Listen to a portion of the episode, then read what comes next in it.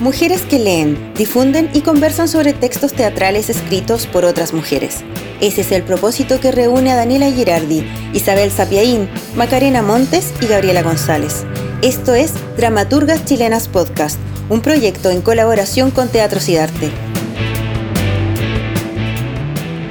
Hola, bienvenidos y bienvenidas a este ya el séptimo episodio de Dramaturgas Chilenas Podcast, club de lectura teatral y radial que hacemos en colaboración con nuestros amigos del Teatro Cidarte. Les damos la bienvenida a todos y todas y por supuesto que los invitamos a acompañarnos durante la próxima hora porque vamos a estar comentando el texto Cómo cuidar de un pato de Josefina González. Así que obra que estuvo en cartelera hasta el día antes que los teatros cerraran a propósito de la pandemia.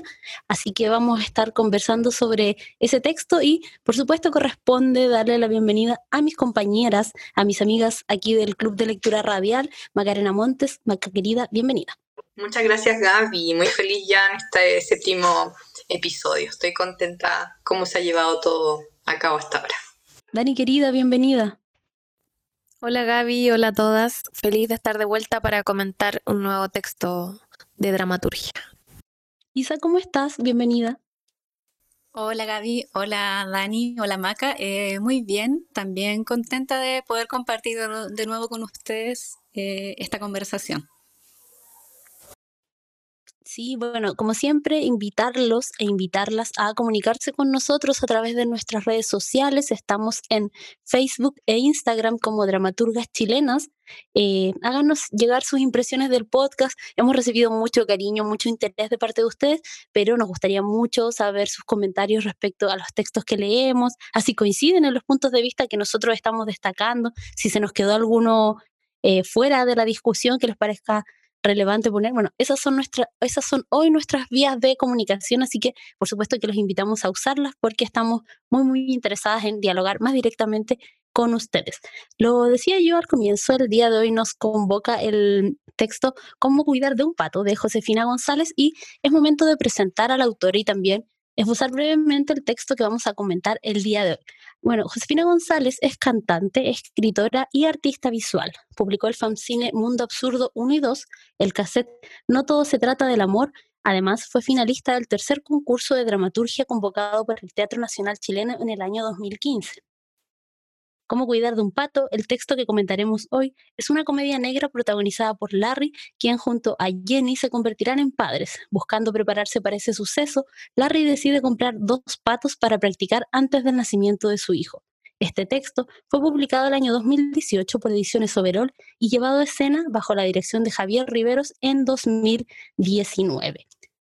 Isa querida, siempre te encargas de comentarnos un poco cómo está escrito, estructurado este texto, así que eh, te doy el pase para que vayamos a eso. Bueno, como bien dijiste, es una comedia y en este caso está dispuesta en 10 escenas hilvanadas en un formato más bien tradicional. Eh, tenemos 7 personajes y en la obra cada escena está como dispuesta casi como si fuesen sketch que giran en torno a, a una temática principal. El argumento de la obra, como bien dijiste, es que Larry tiene miedo a ser papá. Y él es un sujeto de 45 años que aparentemente tiene algún grado de trastorno del desarrollo intelectual. Y ha dejado embarazada una vecina, se supone, que es Jenny, que es una veinteañera. Una vecina que, vive muy al lado de él. Son, la obra eh, nos muestra a dos familias, la familia de Larry y la familia de Jenny. Eh, bueno, y en el fondo Larry tiene miedo a la paternidad por lo tanto quiere eh, practicar antes eh, comprando estos dos patos y también teniendo otras mascotas para ver si, si logra mantenerlas con vida y si logra cuidarlas adecuadamente. Bueno, los acontecimientos se sitúan en un escenario más bien precario, en una pobla, en donde comparten estas dos familias que tienen como, da la impresión, un patio común. Tenemos también otros personajes como por ejemplo Daniela, que es la hermana de Larry, que es una treintañera, y que tiene a un hijo que es adolescente que se llama Toñito. También, bueno, los vecinos, la familia de los vecinos está compuesta por Jenny y por el padre de ella, que es Don Mario, que es un hombre como de, de unos 60 años.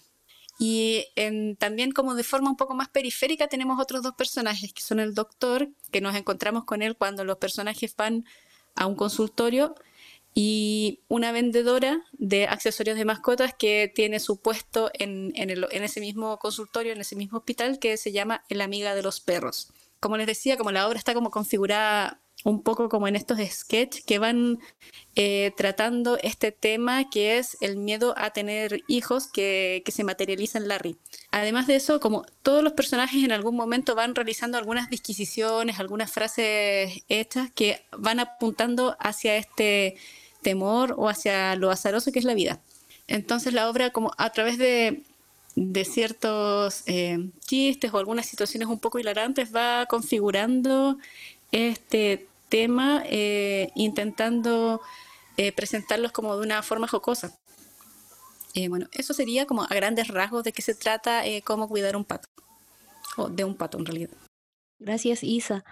Bueno, chiquillas, las invito a que comencemos esta conversación, eh, tal vez refiriéndonos al contexto material en el que se sitúa la obra, esta situación de pobreza y de hacinamiento que si bien está muy retratada en cosas eh, muy concretas, como que el patio común de dos casas, eh, como mm, la falta de dinero para ciertas cosas, como la ecografía de la guagua que eh, mandan a vender, mandan a Larry a vender unas cosas a la feria y él encuentra, no encuentra nada mejor que gastarse la plata en comprar dos plantas de nuevo para ver si puede mantener a alguna de ellas viva eh, por mucho tiempo. Eh, claro, está súper marcado así concretamente, pero también hay otras cosas que son un poco más simbólicas que tienen que ver, no sé, como con la precariedad emocional que muestran los personajes. Dani, ¿cómo, cómo crees tú que, que, el, tema, el tema de la pobreza y el hacinamiento se permea en la obra? Sí, yo creo que obviamente primero se da por el contexto, se nos explica que eh, se nos describe un poco este patio, que dice que está como a maltraer, que hay muchas cosas como basura.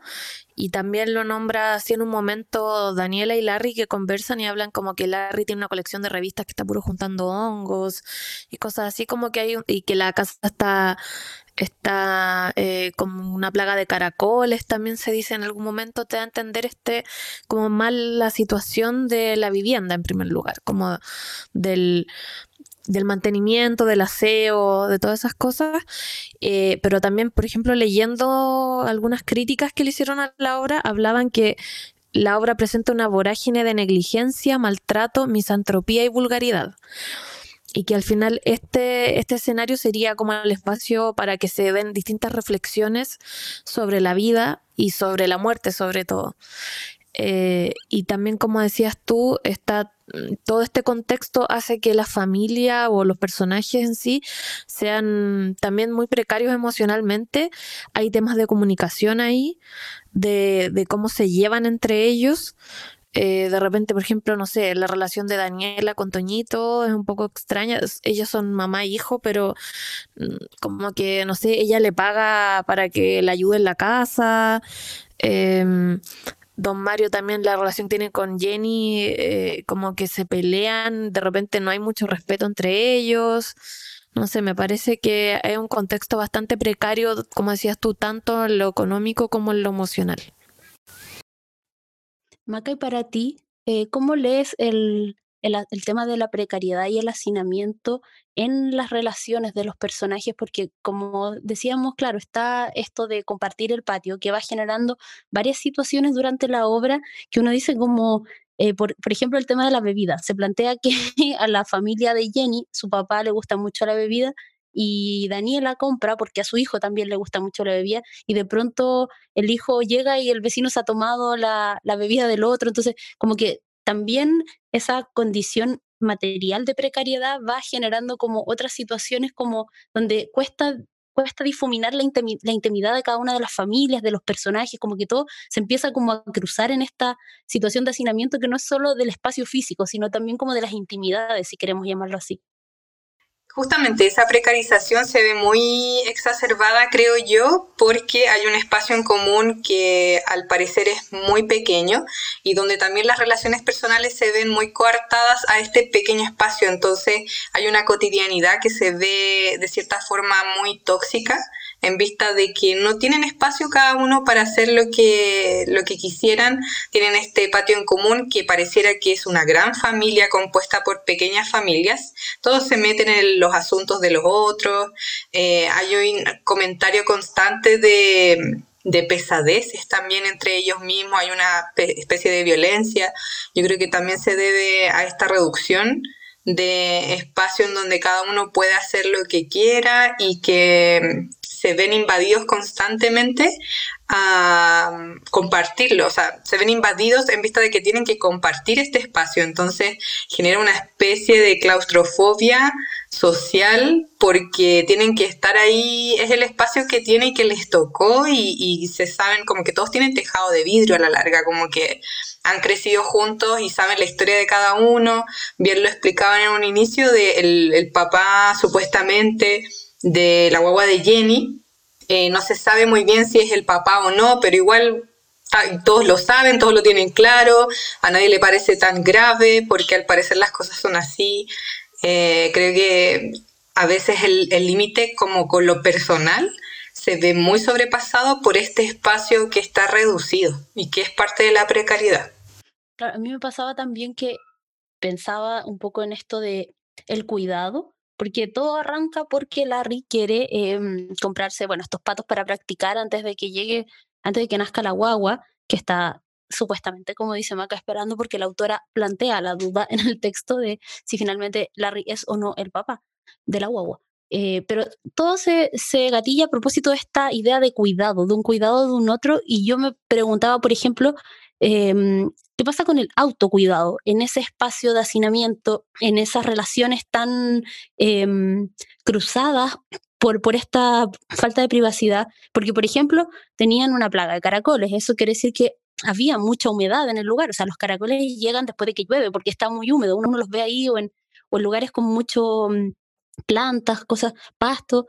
Entonces pensaba, ya tiene una plaga de caracoles, tiene una tortuga que estaba muerta en un acuario, eh, tenían dos patos, que los patos andaban como haciendo caca por toda la casa.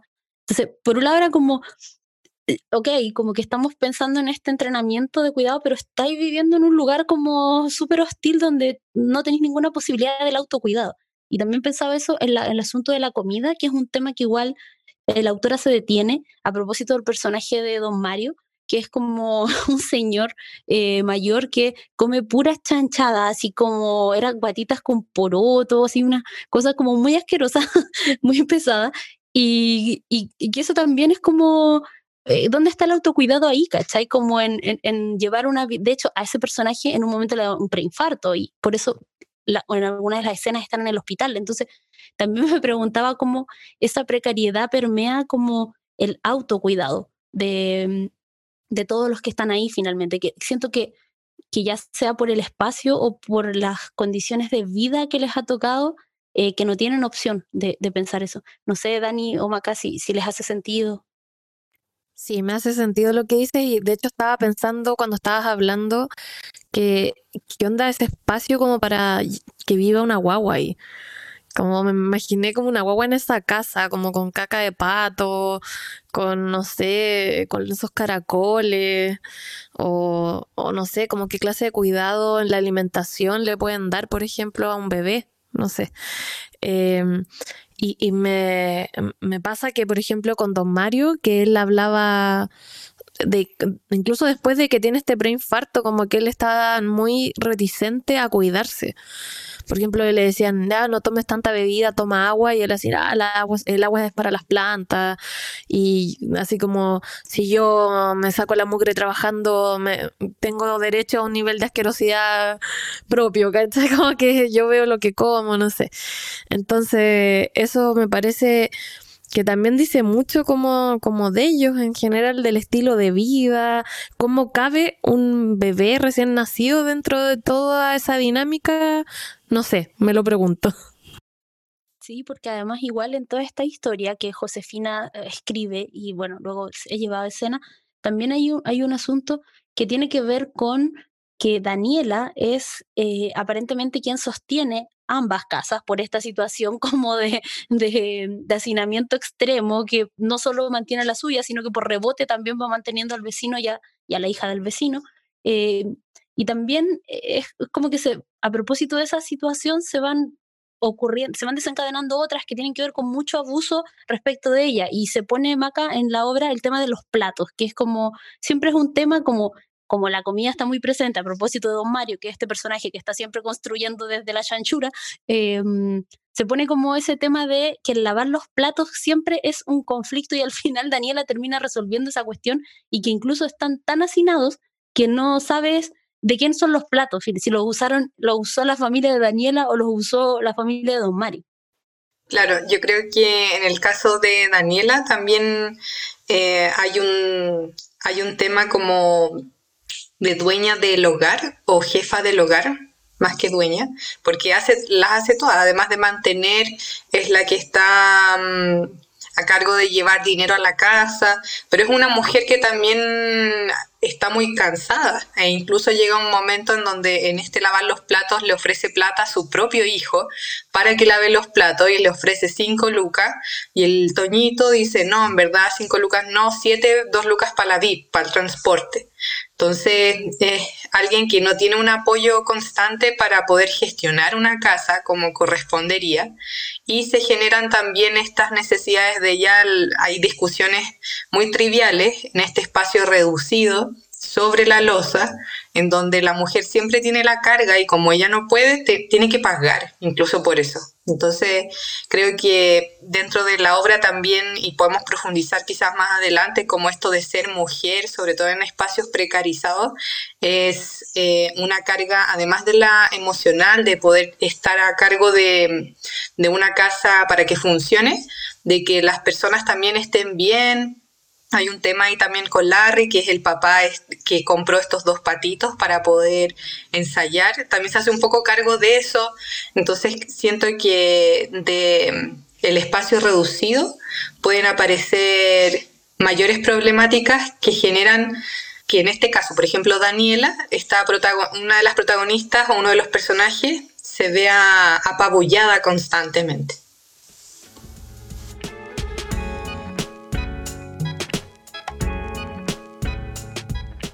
El proceso de escritura de la obra fue eh, bien corto en el sentido del grueso de la obra, pero pasó algo que después estuvo reposando ahí casi dos años. Y después, cuando iba a ser publicada por Ediciones Overall, yo cambié un montón de las cosas de la obra. Eh, la dejé como más oscura, que hablara más de la muerte. Eso fue lo más particular del proceso de encuentro. Y se inició la idea por una escena que escribí estando en un taller en el GAM con Kelly Stewart. Y pasó harto tiempo y yo tuve un accidente y tuve que estar dos meses en cama. Y ahí me basé en esa escena para escribir la obra. Y en menos de un mes ya la tenía para la escritura misma me basé en experiencias mías, cosas que pienso, muchas frases que decía mi papá cuando yo era chica. Y también para un personaje en particular que es la amiga de los perros. Yo ocupé muchas cosas que, que me dijeron a mí distintas señoras que cuidaban a mi, cuidaban a mi abuela. Como que las uní todas en un personaje. Lo otro que puede ser importante es que la base de la obra es un miedo mío real, que es el miedo a tener hijos y, hacerlo mal y que les pase algo y uno sufrir más de lo que ya se sufre estando así, más solo en el mundo. Em, ese es un miedo mío verdadero, entonces me fue bastante fácil darle voz a Larry, al protagonista, porque son cosas que siempre pienso.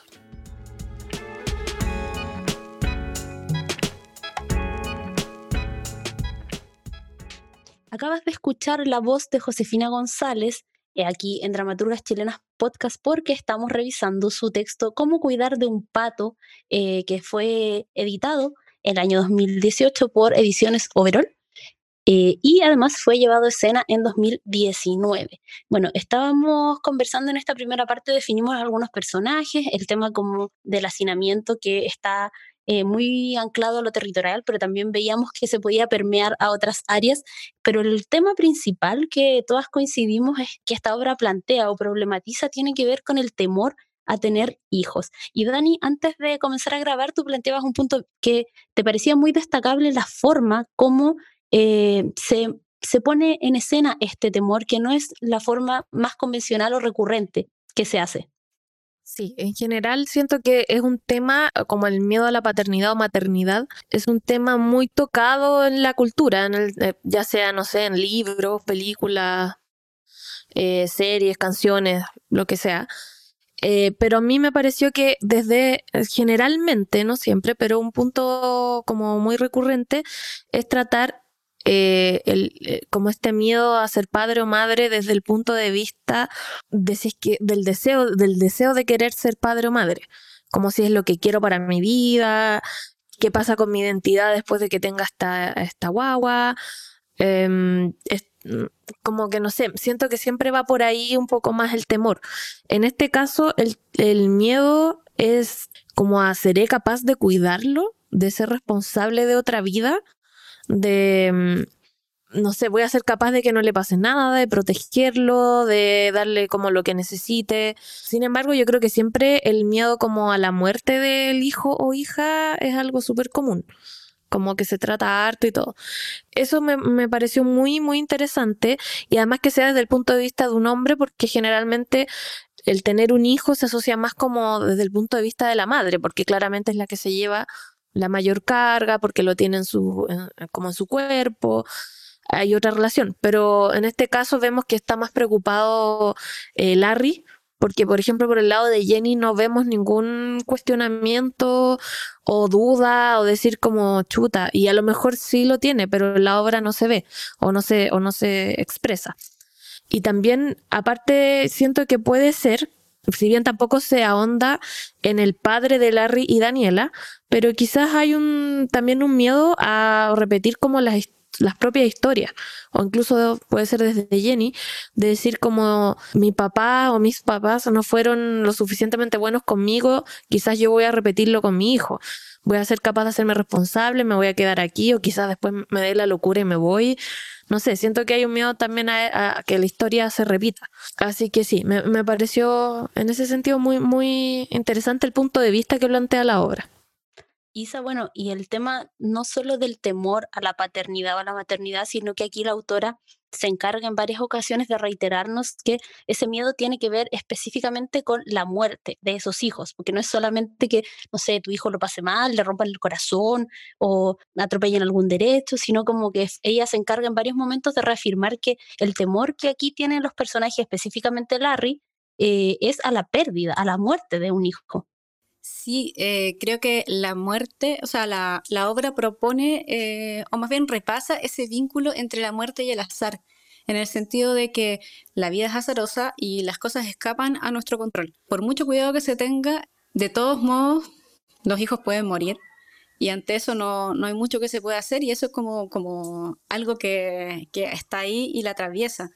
Como ese temor a, a que le suceda algo a los hijos, por supuesto, está presente el Larry, que, que tiene como esa idea de la muerte siempre dando vueltas en su cabeza, y también se canaliza a través de otros personajes como, como el doctor, quien en un momento revela que a él se le murió un hijo hace algunos años y se le murió un hijo pequeño, y también la, la vendedora de, de, los accesorios para mascota también eh, comenta algo similar sobre la, la muerte de, de, unos sobrinos entonces, como que la obra en, todo momento está siempre como reforzando un poco sutilmente, otras veces no tanto, esta idea de que la muerte está presente y, y hay que hacerse como estar ahí como pensando que puede suceder, pero no por eso la vida no puede seguir o no puede continuar. Me, me interesa también, a, propósito de lo que decía eh, la Dani, cómo la, autora presenta este tema de, del temor a tener hijos, porque creo que es justamente una visión como bastante universal. Eh, creo que es, un tema que de alguno u otro modo a algunos nos toca más, a algunos nos toca menos, pero creo que, que, está ahí, que es como este temor que tiene que ver con, ¿seré capaz de hacerlo bien? Eh, preguntarte si, como, por una parte están como las imposturas por hacer bien las cosas, pero también de si tú vas a poder hacerlo bien y, y sostener esa vida. Sí, además, Isa, no sé, pienso que eso de esa pregunta que tú planteas que uno puede tener de lo haré bien, también tiene que ver con eh, reconocer ciertas cosas que uno eh, vivió y que no fueron tan buenas. Y uno, desde ese lugar es como, no sé, existe esta eh, como este momento en que uno toma distancia de sus padres, así como, ah, yo no jamás haría esto, y después, o sea, yo no tengo hijos, pero, eh, pero en otro orden de cosas, y uno después se ve haciendo la misma cuestión, entonces también me imagino que, que la reflexión va por ahí. O sea, la pregunta en realidad puede ir como abrirse también desde ese lugar. Maca querida, tú querías acotar algo. Sí, un poco referirme también al tema de em, la vida y la muerte que mencionaba la Isa. Eh, en reiteradas veces vemos o sea, leímos que habían hijos muertos, eh, hay un tema, hay un temor constante de parte de Larry de que se le muere el hijo, por eso tiene dos patos, por si se le muere uno, así le queda el otro. Eh, al inicio del, texto de Laura también están enterrando eh, animales muertos, entonces hay todo un como una reflexión en torno a eso, pero a mí lo que más me llamó la atención es que también la muerte y la vida era así como, como que sucede. Y es como un hecho que, que creo que para todos es muy como hoy, que viene después de la muerte, como que creo que hay una reflexión mayor. No sé si en el, no quiero marcarlo con una especie de, como decir, clase social, que como decir, los intelectuales ven la muerte y la vida como algo más importante, porque siento que en la obra como que quedar embarazada para la Jenny fue como, ah, quedó embarazada. O sea, ni siquiera, yo creo que es parte de la propuesta también de la autora de no cuestionarse siquiera si va a abortar o no, o sea, va, va a tener a su hija de todas formas. Pero el hecho de morir también es un poco así, como la Jenny quedó embarazada, ay, este animal se me murió. Por eso tengo dos patos, porque uno igual se me va a morir como un poco con una liviandad que, que preocupa. O sea, a mí me pareció interesante la propuesta, pero a veces era ese cuestionamiento yo también me lo hacía y para mí quedar embarazada es un temón, o sea, y creo que para muchas mujeres también de, de ahora 30 años, 25, entre los 25, los 35, 40 incluso, quedar embarazada es también un tema económico, o sea, puedo pagar y costear tener mi hijo. Y creo que en la obra los personajes al menos están tan precarizados que no se lo cuestionan. Y, hay un momento en donde Jenny tiene que juntar plata para la ecografía y no la tiene. Y tampoco es un problema. O sea, si no tiene plata para la ecografía, después que eh, criar a un hijo no es con 5 lucas, 5 mil pesos, 10 dólares para nuestros auditores y auditoras internacionales. Eh, no, no, es llegar y, tener un hijo, y creo que en la obra hablan mucho de como lo liviano que es, como, ah, qué embarazado, estoy embarazada, voy a tener a mi hijo igual, y, tal lo mismo el papá, y si se muere, pucha, a veces se mueren, como que muy, poco apego a la vida, siento. Tomando un poco la pregunta de lo que decía la Dani y también lo de la maca, em, claro, Jenny se nos presenta como sin muchas reacciones respecto al estar embarazada, como que es alguien que está embarazada, lo asumió y como que desde ahí, desde ahí se instala en la obra. Sin embargo, creo que ella tiene una, una postura bastante pragmática por una parte en la obra donde a propósito de que su papá, que es un señor como muy flojo y muy sucio, y es ese señor que comía porotos con guatita, eh, le dice que le ayude, le vaya a comprar algo y ella se niega porque eh, le podía hacer mal al embarazo. Entonces el papá le dice, el papá desde un, desde un lugar así muy eh, increíble, le dice como, ah, bueno, ella dice que no puede ir porque eso podría, ah, porque no quieren que vaya en bicicleta a comprar algo y ella dice que las embarazadas no pueden andar en bicicleta porque si no los niños, eh, el embarazo se altera y pueden salir como como con alguna secuela. Y el papá, don Mario, le dice, los hijos siempre salen defectuosos. Y ella le responde, pero si yo, si evitamos estas conductas, eh, nos aseguramos de que sea menos defectuoso. Entonces siento que ella igual está como en un lugar que si bien no, no está declarado a propósito de estas pequeñas intervenciones, sabemos que es como que está en la resignación de tengo una guagua, va a estar esta guagua en este entorno y está tratando de que sea como lo menos defectuoso posible siempre. Bueno, en toda esta situación que estamos leyendo en el texto eh, Cómo cuidar de un pato de Josefina González, hay una parte que es especialmente enternecedora, Isa, y no sé si eh, lo recibiste así tú también, porque dentro de todo este temor que siente Larry eh, él comienza a hacer una serie de registros con una grabadora como hablándole a su hijo y em, contándole ciertas cosas que él va descubriendo eh, que tienen que ver con su, con su propia realidad, con la realidad de Larry, y también otras frases que va tomando del doctor, de otras personas, como haciéndole una suerte de archivo sonoro a la guagua para que cuando nazca no se preocupe de ciertas cosas o ya entienda por qué ciertas cosas funcionan de determinados modos.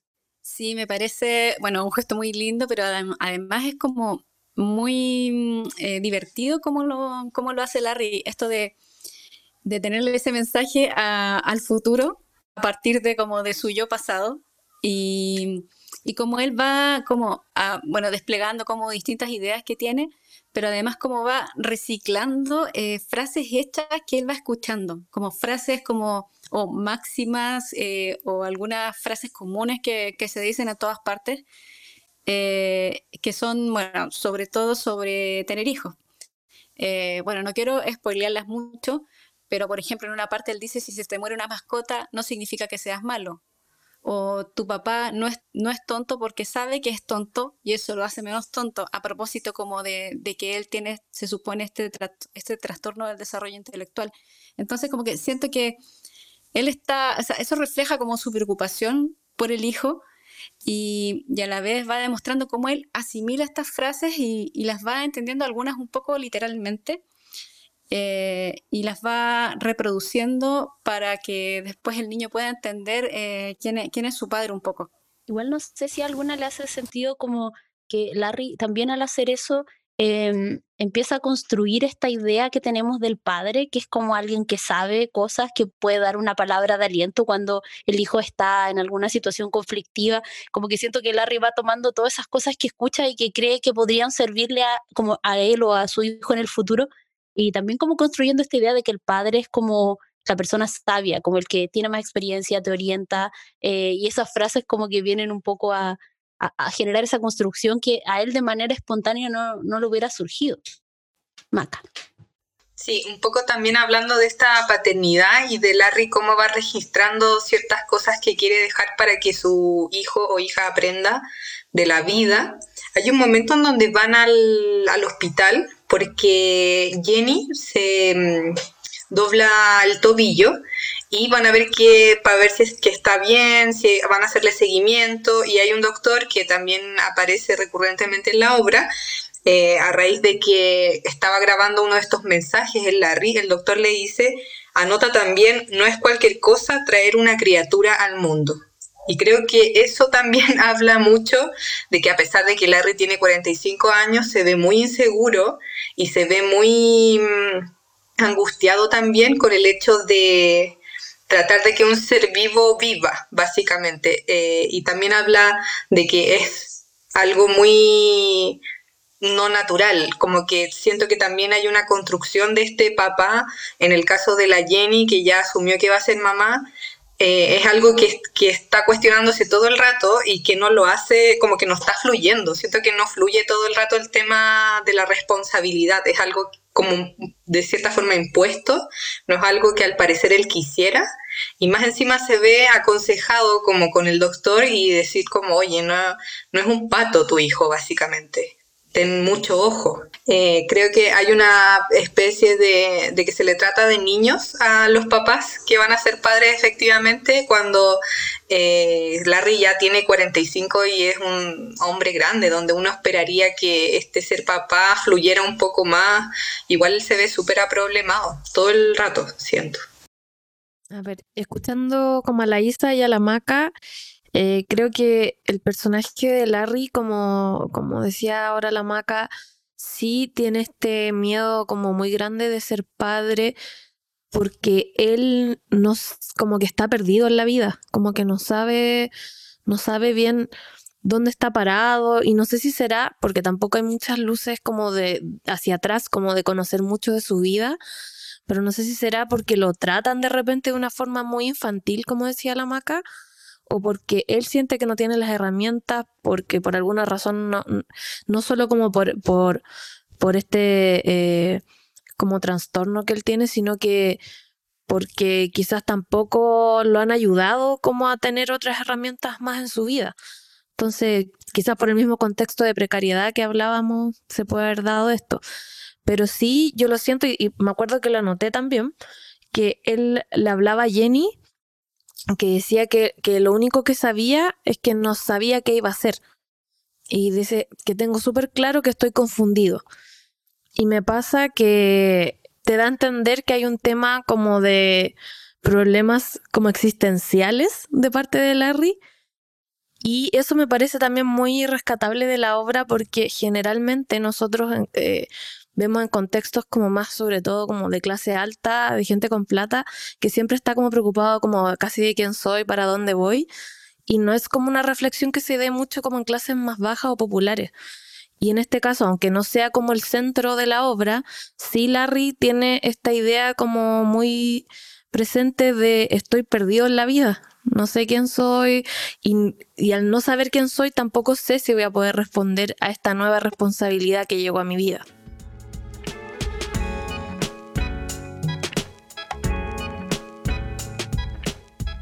También de la escena 7. Larry le habla a la grabadora. Ayer encontré un huevo de paloma. Me lo iba a comer pero mejor lo guardé en el refrigerador. Mi comida favorita son los huevos. Parece que no te he contado todavía que compré dos patos más. Mañana los voy a meter a la tina cuando me bañe. En el barrio alto venden pañales para patos y gansos. Todo el mundo lo sabe, no lo inventé yo. Son carísimos. Dice el doctor que me quedan 23 años de vida. En una revista que me compré hay una foto de un niño de Estados Unidos que se perdió después de que hubo un incendio en su casa. Tengo la foto pegada al lado de mi cama porque encuentro que se parece a ti de cara, aunque tú no tienes cara todavía. Perdón por no haber grabado nada estos días. Perdón por decir que no tienes cara. Tengo súper claro que estoy confundido.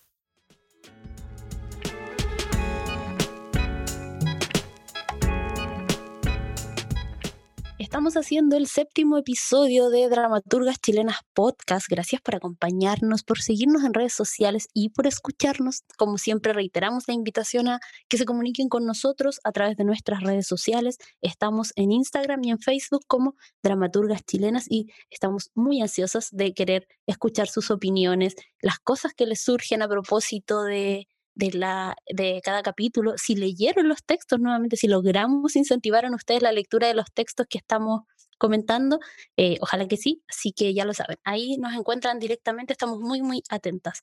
Eh, seguimos revisando cómo cuidar de un pato eh, de Josefina González en este episodio y el tema de la mujer es un tema que nos interesaba específicamente hablar porque aquí están situados todas las la mayoría de la acción del texto está situado en un espacio doméstico que hemos hablado que es este patio común de ambas casas y bueno, el segundo escenario es el hospital, pero el rol de Daniela en este espacio doméstico es bien, em, es como que está permeado de todas las cosas que sabemos que les pasan a las mujeres en los espacios domésticos. Maca, no sé si quieres referirte, eh, partir refiriéndote a eso. Sí, ya lo adelantaba un poquito al inicio. Daniela es la proveedora oficial del hogar principal que aparece en el texto, que es donde vive Larry, donde vive mm, Toñito también. Y eh, creo que es una mujer que al parecer, bueno, la obra dice que tiene 36 años y tiene un hijo más más chico como tipo adolescente, entonces como que en sus 20, si es que no a los 18 años fue mamá, o sea, una mamá muy joven y que tuvo que salir adelante costara lo que costara, porque en el hogar había que, entre comillas, parar la olla. Entonces hay mucho sacrificio, veo en ella, mucho esfuerzo, y por lo mismo es quien está atenta también de, los ánimos de quienes habitan la casa. Eh, Daniela es una mujer que se ve muy sobrevendida porque tiene que atender las labores del hogar y hacerse cargo de animales que ella, por ejemplo, no, no compró ni tampoco se hizo cargo, eh, tiene que dar cara constantemente y siento que no hay tampoco una ayuda, también como habíamos hablado, eh, la hija, el hijo Toñito le pide plata a la mamá por lavar la losa cuando debería ser un trabajo colaborativo, cuando gestionar un hogar debería ser colaborativo y acá las lógicas son todas para la mujer. Incluso en un momento en donde estaban compartiendo el espacio común, eh, platos que debían ser lavados por el otro vecino, a veces ella también los lavaba porque había una confusión también de losa y de también lo que comentamos como de, este espacio que es tuyo, que es mío, porque es tan chico todo que nos confundimos. Siento de todas formas que las mujeres también mencionadas en la obra, en el caso de Jenny, también hay una parte en donde el papá trabaja en una carnicería y ella se queda en la casa y la casa está sucia porque ella no limpia, básicamente. Entonces ella es la encargada de eh, tener eh, limpio todo, independiente si trabaja o no, es como claramente es ella y eh, tanto el hijo de Daniela como el hermano Larry también dejan en ella la carga como de que el hogar funcione y se gestione y esté limpio, siempre y cuando ella lo, lo esté coordinando, ella esté atenta a eso, porque no es algo que ellos se cuestionen o vayan a hacer también. Sí, bueno, un poco en la línea de lo que decías, Maca, me pareció que todos tenían una actitud súper parásita respecto a Daniela, eh, y no sé, y me llevó a pensar de que era muy sensato presumir que finalmente ella iba a terminar cuidando al hijo de Jenny y Larry. No sé, Isa, ¿querías acotar algo tú? Sí, eh, que bueno, Daniela y Larry son los personajes con más profundidad en la obra y, me llamó la atención que ella eh, estuviera como, como en otro nivel con respecto a los demás, porque es como la más centrada, es como la más, mm, quizá la más cuerda, quizá la que juega menos en el universo como eh, de algunas situaciones absurdas que la obra propone, eh, eso es la que tiene los pies más en, más en la tierra. Y por eso mismo es la que como que se está haciendo cargo de, estas cosas que está haciendo Larry de, traerse mascotas que al final como que no sabe bien cómo cuidar, de limpiarle la caca a los patos. Y también como dentro de esta diferencia como que creo que la, la obra intenta resaltar, tenemos que ella es vegetariana, y que se presenta un contrapunto con, con, Don Mario, que es como ya está como muy caracterizado como alguien que, que, come mucho y que come mucha carne y que por eso tiene las arterias muy tapadas y que es como muy, muy grosero para comer. Y ahí entre ellos se presentan como unos mini, unas mini discusiones en, torno en torno a eso. Y lo que me gustó mucho es que ella como no duda en, en mostrar su repudio hacia, hacia algunas cosas y como hacia algunos... Eh, hace algunas frases, no sé, medias machistas que de repente pueden decir en, tono de talla, pero, pero ella está ahí como siendo esa persona más sensata dentro de este universo. Dani, bueno, y también eh, como en esta idea de que Daniela es quien se lleva la carga emocional, económica y como de el hogar, de y más encima este otro hogar como que parasitario que tiene, que es como el del vecino, también se nos muestra como una mujer muy agotada, como muy insegura de sí misma, un poco dejada de lado. En un momento está hablando con don Mario y, expresa esa inseguridad con ella misma, que quería hacer ejercicio pero nunca alcanza. Eh, eh, como que ahí hay un punto bien importante en la obra, como todo, que, que tiene mucho que ver con la verosimilitud, o sea, alguien que está con ese nivel de carga emocional es muy probable que esté en ese nivel de, superación que tiene Daniela. Sí, no solo carga emocional, sino que carga como física, por así decir, porque ella hace todo en la casa. Y al final Daniela termina siendo la mamá de todos, no solo de Toñito, que es, eh, que es realmente la madre, sino también de todo se encarga como de dar la comida, de lavar la losa, de darle comida a los animales, de limpiarle las cacas a los animales, de comprarle comida a los animales que al final son mascotas de su hermano Larry. Eh, y me imagino que al final de todo dentro de la casa. Y, de comprar además la comida para toda para alimentar a la familia, me imagino que ella es la que cocina además no lo dice explícitamente, pero me imagino que sí. Entonces, claro, ella al final, ¿qué tiempo tiene para hacer todas las cosas como para preocuparse de ella misma? No sé, por ejemplo, lo mismo que decías tú, que ella hablaba de que quería hacer ejercicio, pero decía en qué momento del día. Eh, porque decía que se, había dejado estar, que estaba más gordita, que le, gustaría eh, volver a ser como era antes. Y también ahí, bueno, va reflejándose inseguridad que ella tiene consigo misma porque me imagino que debe ser una mujer que no se debe preocupar de ella básicamente porque no le da el tiempo, está cansada, eh, de repente está con dolor de estómago, pero tampoco como que nadie se preocupa de ella. O por ejemplo, cuando eh, Jenny se, se, tuerce el tobillo, va a ver a Larry al hospital y, y, le dice así como, ay, ¿por qué no estabas acá? Como que todo el mundo le reclama mucha atención. Entonces, claro, también vemos su lado vulnerable es cuando don Mario le empieza a decir que no, que ella está bien así como está, que está más bonita que nunca, y como que le sube el ego, por así decir. Y, claro, y, después tenemos esa, escena en que ellos dos tienen como cierto tipo de atracción.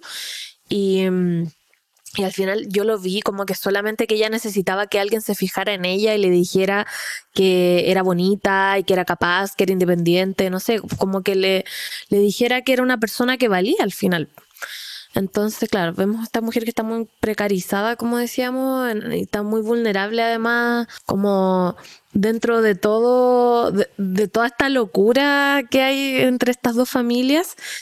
Y siento que ella junto a Larry son las que más expresan como sentimientos, por así decir, o, reflexiones.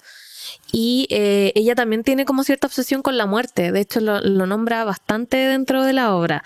Incluso cuando parte el texto, ella habla sobre la muerte porque está enterrando un pato muerto.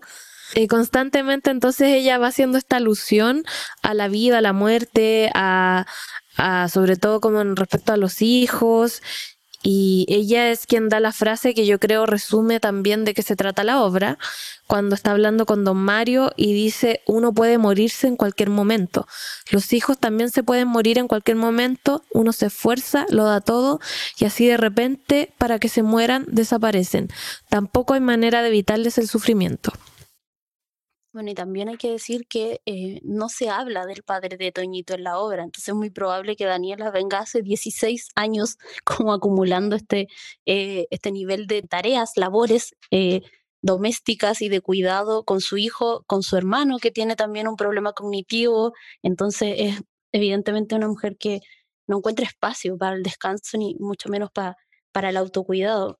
bueno, quería destacar, chicas, que una de las cosas que a mí me pareció muy interesante del texto es la decisión de la autora de tomar una serie de frases que están medias naturalizadas en nuestra vida diaria em, y, y, traerlas a la obra y creo que igual se logran algunos momentos bien graciosos. Bueno, quería mencionar una que tenía que ver con la amiga de los perros que le está diciendo a Jenny luego de que sale, eh, se están yendo al hospital, que le dice, mi niña, cuídese, aproveche de dormir harta ahora, que después no va a pegar un ojo por lo menos en 15 años. Descanse y no se angustie, porque dicen que el parto duele horrible, pero al final vale la pena. Los hijos son lo más hermoso que la vida le puede dar a una persona. Creo que igual esa, esa, y como esta frase hay muchísimas, hay chistes del año de la de la, ¿cómo se llama? del pepino de antiguos y machistas, pero que ella tuvo como la habilidad de irlos incorporando y van generando igual momentos como eh, jocosos dentro de la obra. Además de, de, las frases, Gaby, que mencionabas tú y que, claro, le dan como ese tono humorístico también a la obra, creo que también hay que rescatar eh, las creencias populares que se mencionan, como el tema de que si una embarazada sale en luna llena y se toca la guatita, como que le va a quedar una mancha al bebé. O, no sé, por ejemplo, cuando habla el amigo de los perros y dice que su, su, mamá me parece que estaba enferma y que le habían recomendado una vecina que la mamá se tenía que tomar su pipí todas las mañanas. Son creencias populares que me parece que, claro, también dentro de todo puede dar no sé, como algo de riso, ¿no? Pero, pero también está muy bien incorporado porque son creencias populares que uno ha escuchado habitualmente y, y tan arraigado como en la cultura popular al final. Y además que uno las ha escuchado porque la gente las comparte, si no es solo que estén, sino como, como, la, como lo pone Josefina aquí, que son personajes diciéndosela a otro, o uno probablemente así lo escuchó. Alguien te dijo que conoció a alguien que se tomaba el pipí y se mejoró, se curó de todos sus males, y así un montón de cosas. Entonces también están mm, puestas como en la forma en que a uno le llegan o que circulan ese tipo de informaciones. Así que, Maca un poco también agregar de que si bien están estos distintos dichos o, culturas más populares, eh, es heavy que en algunas frases también se ve en el texto esto de, de, que, claro, a lo mejor Jenny está muy como que embarazada y ni siquiera se lo cuestiona y va a tener a su bebé, también hay algo muy de fondo que valida, a pesar de que Jenny es muy joven y no está tan, entre comillas, segura dándolo todo siendo mamá, porque es algo que siempre soñó, es como, obviamente hay que tener el hijo, en ningún caso se cuestiona eso también en la obra, y hay como una sensación de sentido común de que es lo más terrible, pero a la vez lo más hermoso. Entonces creo que también es un cuestionamiento de la maternidad que se da hoy en día, donde hay mujeres que simplemente no quieren pasar por eso y se lo cuestionan a diferencia de Jenny que está un poco como resignada a este embarazo, eh, Larry está con tragedia, por supuesto, porque él de verdad no quería ser papá. Em, en cambio, como mujer ella se ve de cierta forma, creo, muy naturalizado de, pucha, hay que tener hijos porque así es la vida y va a ser terrible y no voy a dormir y me dan estos consejos, pero es lo más hermoso, como que es un fin último también en la mujer ser mamá. Creo que también lo muestra esta cara que si bien Jenny no lo defiende, creo, porque Jenny está muy entregada que hay que ser mamá nomás, hay un discurso muy latente, creo, que es el discurso que vivimos y habitamos en el mundo de hoy, en donde ser mamá es terrible, pero hermoso. Creo que eso también habla la obra y, y te hace a ti plantearte, quiero yo ser mamá, que no me importe y que sea terrible, pero hermoso al menos para las mujeres que pueden leer el texto o ver la obra en su momento. Es momento de ir a nuestra sección de recomendaciones de otros productos artísticos a propósito de los temas y la conversación que ha surgido a propósito del texto de Josefina González, Cómo cuidar de un pato. Voy a partir mencionando, antes de darle el paso a la maca, que este texto fue editado por la editorial Overall, que está disponible. Ellos en contexto de pandemia están trabajando, están despachando, así que si logramos eh, incentivar a ustedes el interés por la lectura de este texto, ahí lo pueden adquirir. Están en Instagram los chiquillos y como les digo, Sabemos que están trabajando con despachos a domicilio por si acaso eh, quieren leer el texto de Josefina. Maca querida, momento de recomendaciones, comienza. Gracias Gaby, eh, me encanta esta sección, me encanta la etapa de recomendar algo relacionado a la obra. Debo decir que igual me costó un poco porque la maternidad no está tan abordada o al menos desde la juventud o la adolescencia. Entonces me costó ver algo que tuviera que ver con maternidad o precarización o cuestionamiento de maternidad, me sincero. Y por lo mismo, eh, quiero recomendar dos películas. Una es Juno, que es una película estadounidense o canadiense, eh, no recuerdo bien, pero que actúa Ellen Page, que todas la queremos mucho. Y Ellen Page encarna un personaje de una adolescente que queda embarazada y eh, la película aborda un poco todo el conflicto, entre comillas, de lo que significa ser adolescente, estar embarazada y lo que implica ser mamá también. Si es que está enamorada o no, si es que quiere tener el hijo o no. Eh, y creo que es un poco lo que cuestiona también la obra de cómo es traer un, un hijo al mundo. Y lo aborda la película Juno. Y en cuanto como a material nacional, está disponible en onda media la película Emma. Y es una película que fue recientemente mm, estrenada, no sé si 2019-2020, pero es una película que ya forma parte como del mainstream del cine chileno, en donde habla sobre una mujer que tiene ciertos conflictos con ella misma y con la maternidad. Está un poco obsesionada también con el tema, sin embargo, siendo madre es una muy mala madre, porque no es responsable afectivamente con su propio hijo. Eh, y creo que también es interesante ver cómo la necesidad de que los padres estén bien tanto en su relación como en salud mental para poder hacerse cargo de un ser vivo. O sea, un ser vivo no, no es un pato, si lo ponemos un poco en esta semejanza con la obra. Y creo que lo plantea muy bien esa película Emma, que está disponible en onda media gratuita. Muchas gracias, Maca. Dani, querida, es tu turno. Gracias, Gaby. También debo decir que me gusta mucho esta sección. Encuentro muy entretenido hacer como estos tejidos entre productos culturales, así que me encanta. Eh, bueno, yo para esta ocasión, mi primera recomendación es la película Cabeza Borradora o Eraserhead de David Lynch. Es una película de 1977 y que uno de sus tópicos más importantes es el miedo a ser padre y la incapacidad además de ser feliz en la vida en general. em, que me parece que tiene mucho que ver con lo que se trata en la obra. Eh, bueno, para los que están familiarizados con el cine de David Lynch, es una película muy surrealista, así que tampoco podría explicar muy bien de qué se trata, salvo de que en la trama principal tenemos a un joven que es Henry Spencer, que eh, se entera de que ha sido padre de un bebé prematuro y que es un bebé bastante extraño. Y la novia de él o, la niña, chica con la que salió se van a instalar eh, a su casa y bueno, ahí vive todo un tema como entre ansiedad, miedo a, esta, a este bebé, que es un bebé muy extraño, es como medio deforme, no sé, es, horrible, y tiene un llanto del terror, porque igual es una película un poco terrorífica. Y bueno, está todo muy surreal y ah, irracional y todo. Así que muy recomendada esta película, que es un clásico además del cine. Eh, y para mi otra recomendación, tomé una frase que dice Josefina González en una entrevista a raíz de esta obra de cómo cuidar de un pato. Y ella dice que traer una nueva vida al mundo es como traerse un dolor a uno mismo. Y a partir de esa reflexión quiero eh, recomendar el libro Okazan, Diario de Viaje de una Madre, de la escritora argentina Mori Ponsowi, que igual ella ha vivido en varios países, pero nació en Argentina.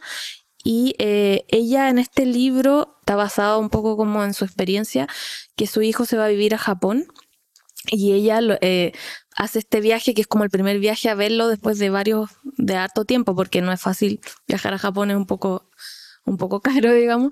Entonces lo va a ver y, mm, y habla, hace toda esta reflexión como tipo diario de vida y ella habla eh, del miedo, que el miedo siempre estará presente en los padres, incluso cuando los hijos son grandes. Siempre vas a estar temiendo como porque le pase algo, si estará bien solo, si podrá hacer las cosas, como que si ya no está contigo. Y eh, habla también mucho esta relación entre amor y dolor con la maternidad y dice que tener hijos es una preocupación constante y también hay un, como parecido a lo que habla en la obra, este círculo padres e hijos que estamos como destinados un poco a repetir nuestra crianza. Eh, mm, también habla mucho de la fragilidad y la vulnerabilidad, que es otro como punto que encontré en común con la obra, así que muy recomendado este libro que está, es muy bonito, además está muy bien escrito. Gracias, Dani. Yo debo confesar que estoy siguiendo casi todas las recomendaciones que usted han dado. Estoy viendo muchas series ahí, tratando de leer los libros para... Eh, confío mucho en, su, en vuestra palabra. Isa, querida, es tu turno de recomendar. Eh, mi recomendación eh, tiene que ver con, no tanto con el temor a, a convertirse en padre o madre, sino que con eh, la idea de, estas familias insertos en un, en un, contexto de pobreza. Eh, bueno, quiero recomendar la serie Shameless, que es una serie británica eh, que comenzó a, hacerse en el 2004, que también tiene una versión estadounidense, pero solamente he estado viendo la, la versión británica, así que por eso recomiendo esa. Es una comedia dramática que retrata la vida de, una familia eh, que vive en un barrio obrero, una familia como muy precarizada, porque eh, en ella tenemos un padre que es alcohólico, que, es, digamos, un, bueno para nada, que solamente se dedica a tomar, a darse vueltas, no se hace cargo de los hijos y tiene muchos hijos, son seis en la familia. Y la madre los dejó hace algunos años. Entonces, esa familia es llevada por la hija mayor, que es la adulta, que se encarga de todo.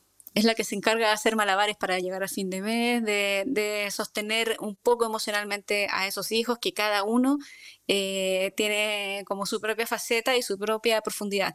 Además están dando vuelta los vecinos, que también son muy interesantes, y entre todos arman como como esta comedia que va mostrando situaciones como sumamente cómicas hilarantes, pero dentro de este mundo que es muy, muy terrible también y, a veces eh, tóxico. un desquicie y vale la pena verla. Así que los invito a que puedan verla. Ah, está en Netflix. En Netflix están, eh, si no me equivoco, cinco temporadas, eh, pero la, la serie creo que lleva once. Gracias, Isa. Bueno, mi turno de recomendarles, em, yo creo que los dos temas que yo identifico como los principales tienen que ver con esto de la muerte y la incertidumbre, a propósito de la paternidad y la maternidad, y el otro tema es de la precariedad. Y quiero hacer una recomendación en cada línea, bueno, respecto al tema de eh, la finitud del cuidado que pueden entregar los padres a los hijos.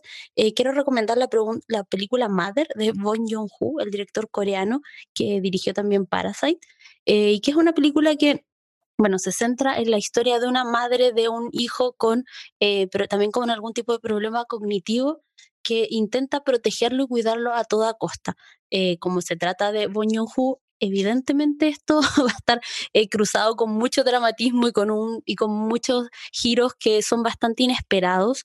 Em, yo me he vuelto bastante fanática de sus películas. Bueno, con la Dan igual nos estamos siempre como comentando y recomendando y encontrando las películas, así que creo que es un director súper interesante porque tiene una, una mirada que Em, que, se aleja un poco de los estereotipos de casi todos los temas que plantea, de que plantea también temas que son éticamente muy complejos, em, que te hace entrar en conflicto con eh, tus propios prejuicios. Entonces, me parece que Mother es, un, es una gran película que, em, que permite además transitar por esas emociones, pero sobre todo ver este tema de eh, que plantea Josefina de que finalmente por más que un padre se desviva por cuidar o una madre se desvivan por cuidar un hijo, este hijo igual puede estar en peligro.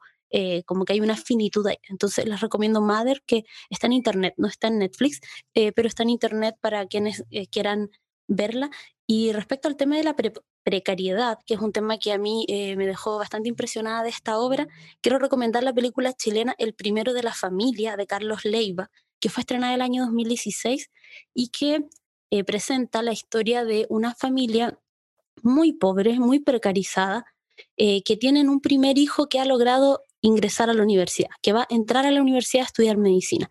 Entonces, este gesto como de mm, movilidad social, de, de, apertura a nuevas expectativas económicas para toda la familia, es acompañado durante todo el rato con una serie de circunstancias que hablan de la precariedad de esta familia. Entonces, mientras por un lado estamos viendo cómo está el camino de este niño para ir a la universidad eh, a estudiar medicina, por otro lado vamos viendo cómo la madre no puede caminar porque le hicieron mal un tratamiento en el hospital, cómo durante toda la obra eh, pareciera que van avanzando hacia un futuro mejor y el alcantarillado empieza a explotar y la casa se inunda, eh, la hija está, eh, y, solo es como que la precariedad se cuela por todos lados en esta idea de, de un futuro mejor, de felicidad.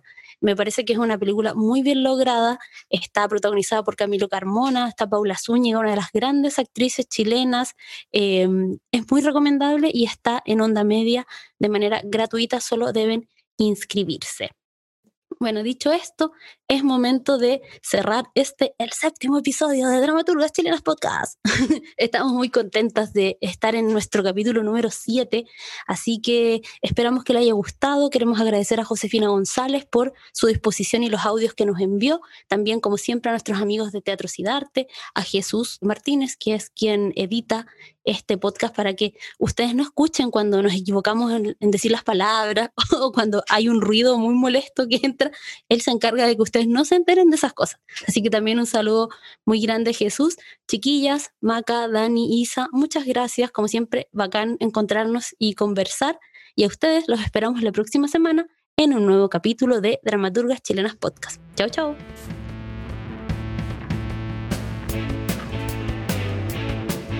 Esperamos que hayas agregado un nuevo nombre a tu lista de libros para leer y disfrutar. No te pierdas el próximo capítulo donde seguiremos revisando textos de dramaturgas chilenas.